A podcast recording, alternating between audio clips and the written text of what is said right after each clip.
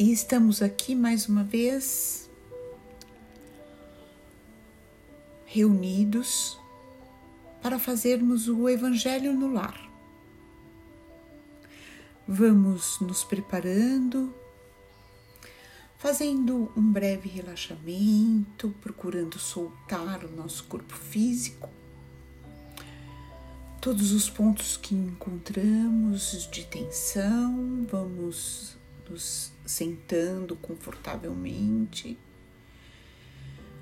para que a gente consiga fazer realmente esse relaxamento. E para ajudar nesse relaxamento, vamos fazer uma respiração lenta e profunda.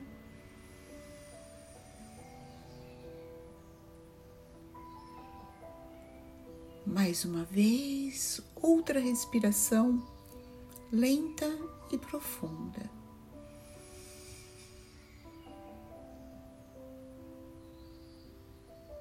E mais uma vez, outra respiração lenta e profunda. E dessa forma, mais relaxados, já conseguimos perceber do nosso lado a presença do nosso mentor individual, esse amigo que se ofereceu para nos acompanhar nesta encarnação, nos auxiliando sempre que possível. Agradecemos a Ele a sua dedicação, a sua escolha por nós. Percebemos também no ambiente a presença do mentor do nosso lar. Também um amigo que se ofereceu que foi designado por Deus para acompanhar esse grupo de pessoas que escolheram viver juntas essa experiência atual.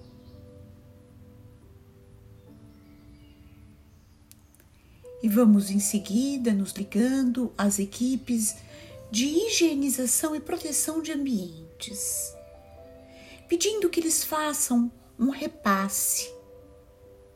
Em toda a nossa casa, nos arredores da nossa casa, do nosso bairro, para que sejam afastadas as energias negativas e para que possamos nos sentir mais protegidos. Nos ligamos em seguida com Ricardo e os cruzados pedindo que ele reforce a segurança do nosso bairro, da nossa rua, da nossa casa, em especial do nosso ambiente, para que possamos nos sentirmos mais seguros. E chegamos aos planos de Ismael, o anjo guardião do Brasil, encarregado de evangelizar esse país.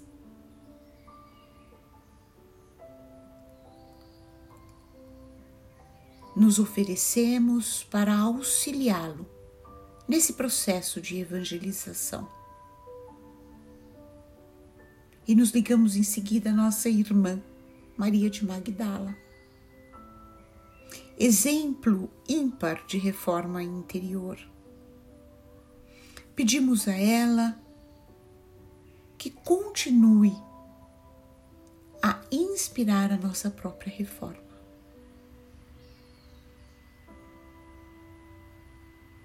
E chegamos aos planos de nossa mãe, Maria de Nazaré. Ela nos recebe nos envolve em seu manto azul de luz.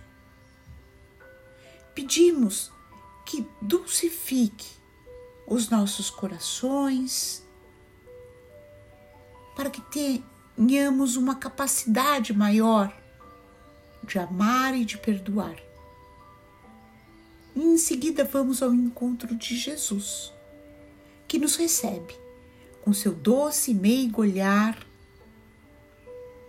Pedimos a Jesus suas bênçãos, pedimos forças para vivenciarmos seus exemplos de amor.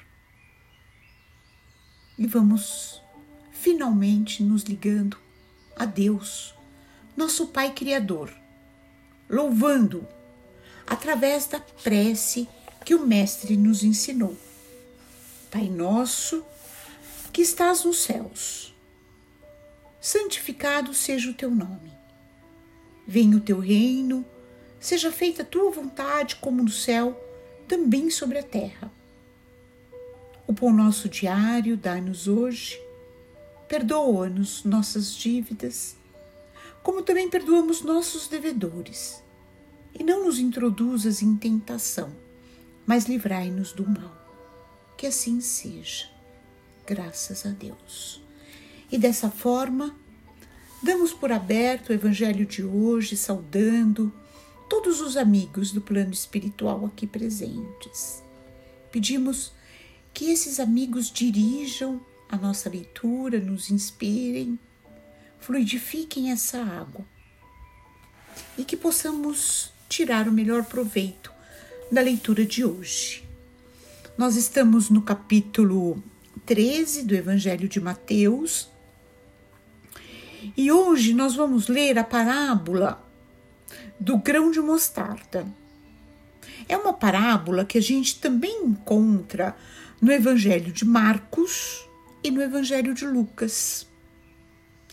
E é mais uma parábola sobre o mundo agrícola, em que Jesus toma um exemplo é, do cotidiano da Palestina para nos ensinar para nos trazer seus ensinamentos.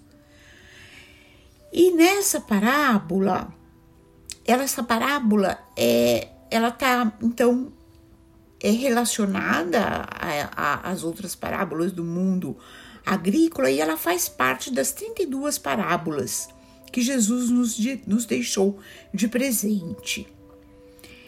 Então vamos à leitura dessa parábola que começa no versículo 31. Outra parábola lhes propôs, dizendo: O reino dos céus é semelhante a um grão de mostarda, que um homem recebeu e semeou em seu campo, o qual é, de fato, a menor de todas as sementes. Porém, quando cresce, é a maior das hortaliças e torna-se árvore, de modo que as aves do céu vêm e aninham-se em seus ramos nós podemos, existem várias formas, né, da gente interpretar essa parábola. Mas eu acho que uma forma, uma forma que eu acho sempre interessante é de nós fazermos um paralelo desse desenvolvimento da planta, né, de uma semente, né, então uma substância contida num invólucro e dessa pequena semente o potencial que existe dentro dessa pequena semente,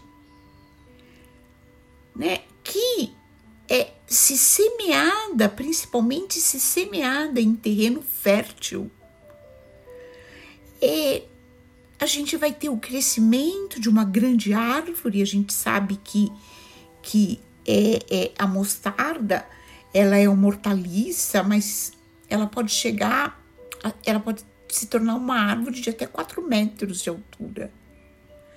Né? Então, olha o potencial de uma sementinha bem pequenininha. E a gente pode fazer um paralelo disso com nós mesmos. E o potencial que nós temos. Né? Então, essa semente, ela existe dentro de nós. É a semente divina. Nós somos filhos de Deus e, como filhos de Deus, nós temos o potencial divino. Nós temos Deus dentro de nós, numa sementinha que, se colocada em terreno fértil, pode brotar e fazer com que efetivamente a gente evolua, a gente cresça a gente floresça e a gente pode chegar a dar abrigo a aves que se aninham nos nossos ramos. E esse potencial está dentro de nós. Nós só precisamos de tempo para que as coisas aconteçam. E nós precisamos também de um terreno fértil.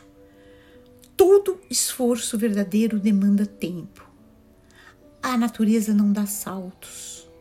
Então, aos pouquinhos, se nós trabalharmos para sermos melhores a cada dia, nós chegaremos a uma grande árvore. Então, eu acho que essa é uma das interpretações possíveis dessa, dessa parábola. Se a gente acreditar nisso e se a gente trabalhar para esse crescimento, certamente nós temos esse potencial.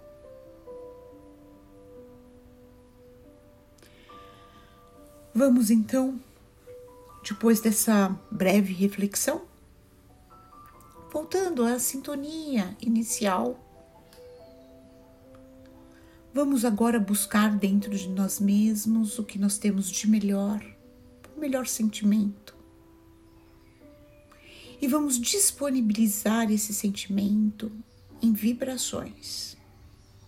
Vibremos pelo bem universal, pela paz na terra e boa vontade no coração de todos os homens vibremos pelo Evangelho, para que ele seja norma de conduta para toda a humanidade. Vibremos por todos os sofredores, encarnados e desencarnados. Vibremos pelo Evangelho, para que ele seja norma de conduta para toda a humanidade. Vibremos por todos os lares, em especial por aqueles que encontram-se em desarmonia, por aqueles que perderam seus entes queridos, que eles possam ser consolados. Vibremos por todos os nossos irmãos que nesse momento encontram-se no leito de hospital, que eles possam receber a assistência do plano espiritual. Vibremos por todos os nossos irmãos que chegam desencarnados ao plano espiritual, que eles possam ser acolhidos, conduzidos às câmeras de refazimento, orientados e esclarecidos até que estejam prontos para se apresentarem a Jesus. Vibremos pelos nossos familiares, pelos nossos parentes e pelos nossos amigos e vamos deixar em aberto uma vibração para que o plano espiritual utilize essa vibração onde ela for mais necessária. E vamos pedir licença ao Pai para vibrarmos por nós mesmos, para que se cumpra em nós a Sua vontade. E vamos encerrando o Evangelho de hoje marcando novamente um novo encontro na próxima semana, na próxima quinta-feira, nesse mesmo horário. Pedimos mais uma vez que os bons espíritos aqui presentes, que eles possam fluidificar essa água. E vamos encerrar o evangelho de hoje com a prece que o mestre nos ensinou. Pai nosso que estais nos céus, santificado seja o teu nome, venha o teu reino, seja feita a tua vontade, como no céu, também sobre a terra. O pão nosso diário dá-nos hoje. Perdoa-nos nossas dívidas, como também perdoamos nossos devedores. E não nos introduzas em tentação, mas livrai-nos do mal. Que assim seja. Graças a Deus. E eu espero que a paz do Mestre adentre coração de cada um de vocês. Que vocês possam ter uma semana de muita reflexão na leitura que foi feita hoje, que trabalhem diuturnamente pela melhora, pela, pelo, pelo progresso de cada um e que possamos nos encontrar na, na próxima semana. Um beijo no coração de cada um de vocês.